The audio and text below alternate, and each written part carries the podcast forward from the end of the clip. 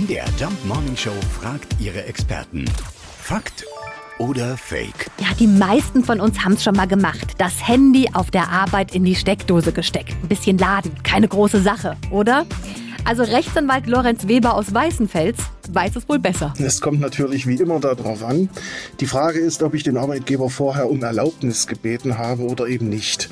Grundsätzlich darf ich nichts ohne die Zustimmung des Arbeitgebers nutzen, wenn es sich um sogenannte Arbeitsmittel handelt, also alles das, was der Arbeitgeber zur Verfügung stellt, damit der Arbeitnehmer seine Arbeit auch ordentlich verrichten kann. Das fängt dann wirklich an beim äh, Drucker, den ich beispielsweise im Büro stehen habe, aber eigentlich auch den Strom, der aus der Steckdose kommt, wenn ich mein Handy laden möchte. Habe ich einen Chef, der das tatsächlich nicht duldet, dann riskiere ich eine Abmahnung, schlimmstenfalls auch eine Kündigung.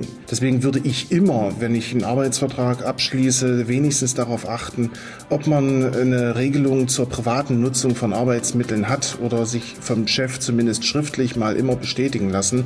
Ja, ist in Ordnung, wenn Sie das mal hier kurz ausdrucken oder ja, Sie dürfen in der Mittagspause auch mal bei Google nach was Privatem schauen. Also ist doch schon verrückt. Private Sachen ausdrucken oder sogar das Handy aufladen muss vorher mit dem Arbeitgeber abgeklärt werden. Sonst ist es nicht erlaubt. Gut, dass mein Nokia 6310i nur einmal pro Woche an den Strom muss.